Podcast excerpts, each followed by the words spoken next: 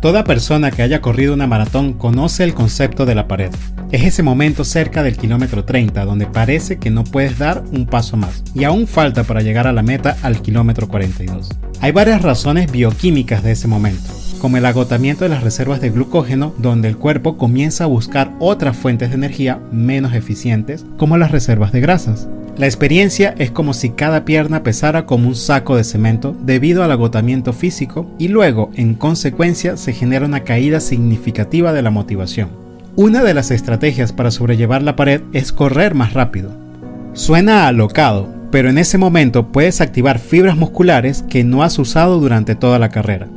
Pero pasar de un agotamiento casi absoluto a correr más rápido en un momento de baja motivación es una verdadera prueba de fuerza mental.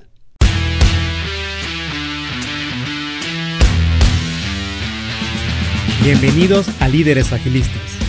Para alcanzar el estado de ganador requieres de toda la ayuda posible y en este espacio encontrarás reflexiones y herramientas que despertarán el líder que llevas dentro de ti, porque sabemos que todos estamos en el mismo ramo de negocio, estamos en el negocio de lidiar con las personas.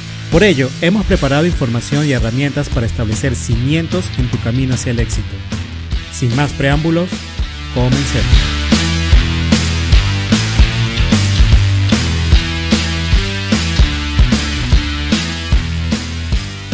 Hoy hablaremos de la fuerza mental y utilizaremos una de las historias más inspiradoras de nuestra época, la historia del canadiense Terry Fox.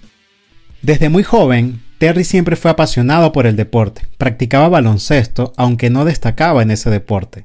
Su entrenador le sugirió que probara el atletismo de fondo, pero Terry no estaba muy convencido y decidió continuar con el baloncesto. Terry tenía solo 18 años cuando le diagnosticaron cáncer de hueso en su pierna derecha.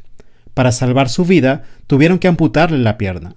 En ese momento muchos podrían haberse rendido, pero Terry decidió que no dejaría que el cáncer lo venciera.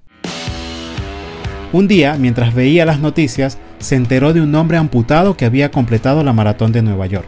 Terry decidió que él también correría una maratón para recaudar fondos para la investigación contra el cáncer.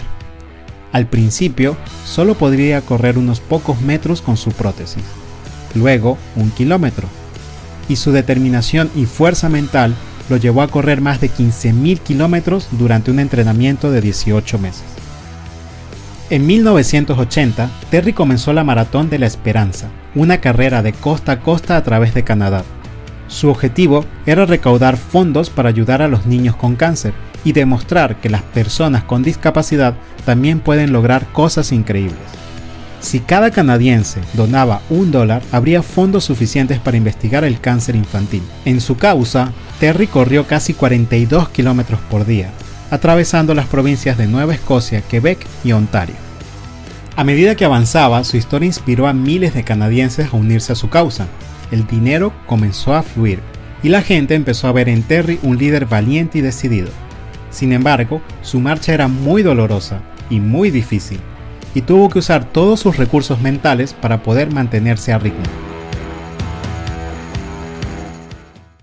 Desafortunadamente, después de recorrer 5.373 kilómetros, Terry se enfermó repentinamente. El cáncer que lo había llevado a perder su pierna había regresado y esta vez había alcanzado sus pulmones. Terry tuvo que detenerse y falleció en 1981 a la edad de 22 años. A pesar de su corta vida, Terry Fox logró inspirar a millones de personas en todo el mundo con su coraje y determinación. Su obsesión por derrotar el cáncer lo llevó a convertirse en un líder y un símbolo de la lucha. La Maratón de la Esperanza que inició ha seguido recaudando fondos en su honor y ha inspirado a miles de personas a seguir su ejemplo y a luchar por lo que creen. La historia de Terry Fox es un recordatorio poderoso de la importancia de la fortaleza mental y la determinación en la búsqueda de nuestros objetivos. Terry demostró que, aunque la adversidad puede ser abrumadora, podemos superarla si tenemos la fuerza mental para continuar. Si alguna vez has intentado correr o caminar grandes distancias, podrás dar fe que siempre puedes dar un paso más y luego otro. Lo que diferencia entre los que llegan a la meta y los que se rinden en el camino es su fuerza mental, la fuerza de controlar su diálogo interior. Los líderes enfrentamos los mismos retos, la falta de recursos, planes inestables, desvinculación del personal, resultados que no vienen, clientes que no están del todo satisfechos. Debemos entender que el camino al éxito puede ser un camino de rosas, y esas rosas también tienen espinas, y esas espinas representan los retos que debemos superar. El papel de víctima no es compatible con ser un líder de verdad. Donde hay ganadores, verás seres humanos que han buscado en lo más profundo de su mentalidad la fortaleza para seguir adelante. La dureza mental te ayudará a triunfar con más facilidad y permitirá que mantengas el paso en los momentos de mayor dolor y angustia. La mejor manera de crear dureza mental es gestionar el diálogo interno, sacarte de la zona de confort y entrenarte en esa situación incómoda crea la dureza que necesitas. El diálogo interno dirige cómo nos sentimos y esos sentimientos afectan cómo actuamos y las acciones generan resultados. Todo nace en nuestros pensamientos y emociones, emociones que crean un torrente químico con el poder de curar graves enfermedades o causar enfermedades nuevas. A veces no somos conscientes de nuestro diálogo interno. ¿Por qué está allí? ¿Cuál es su objetivo? Pero ese diálogo gestiona tu vida. Por ejemplo, si estás esperando a tu pareja en un restaurante y lleva bastante tiempo de retraso, puedes pensar de dos formas muy distintas. Una forma es pensar que está con otra persona, que no te presta atención, que no te valora lo suficiente para llegar a tiempo. Y otra forma muy distinta puedes pensar que algo pudo haberle sucedido, que tal vez está en una situación peligrosa y que puede estar en riesgo. Ante estos dos pensamientos, ¿cómo crees que serán tus reacciones cuando la espera termine y esa persona finalmente entre por la puerta? Si pensaste que no te valorabas, seguramente sentirás molestia y reaccionarás con una discusión. En cambio, si te dijiste que algo le pudo haber sucedido, sentirás alivio y reaccionarás de forma amorosa.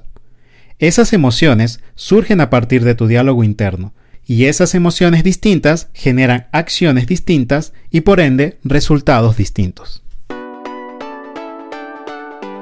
En esos momentos de tensión fuera de la zona de confort es donde el diálogo interno crea la dureza mental. Debes atraparte a ti mismo con la pregunta, ¿este pensamiento va a generar los resultados que deseo? Este pensamiento me genera emociones que me empoderan, lo creas o no, tú no eres tus pensamientos, eres el dueño de tus pensamientos y puedes controlarlos a voluntad para modelar tu realidad y modelar tus resultados. Y la forma de hacerlo es a través de hacerte las preguntas correctas. Terry Fox usó este diálogo para soportar el dolor en las largas marchas con su pierna amputada, pero no es un caso fuera de lo común. Todos somos capaces de dar un paso más y luego otro, indistintamente de tu condición y estado actual, tal como lo hizo Terry, pero lo que te hace desistir y rendirte es un diálogo interno que te quita el control y el poder de lograr alcanzar tu meta. Es decir, lo que te hace rendirte es la falta de dureza mental. Ahora que conoces más sobre la dureza mental, te invito a tomar el control de tu mente cuando te encuentres en situaciones fuera de la zona de confort. Y ponte a ti mismo en esa posición incómoda para crear fortaleza mental. ¿Qué tal si hoy mismo sales a hablar con alguien completamente desconocido y le invitas a que se una a tu causa? O controlar tu mente para dar un poco más en la rutina de ejercicios. O tal vez realizar esa llamada que has evitado todo este tiempo. Hoy es un gran día para crear fortaleza mental. Por último, solo me queda recordarte que si la información presentada aquí ha sido de valor para ti, compártela y califícanos. En Líderes Agilistas siempre estamos a gusto de poder hablar contigo, ya sea porque quieres sumar tu voz o porque tan solo quieres decirnos hola. Estaremos felices de que nos contactes. Nos vemos en una nueva oportunidad.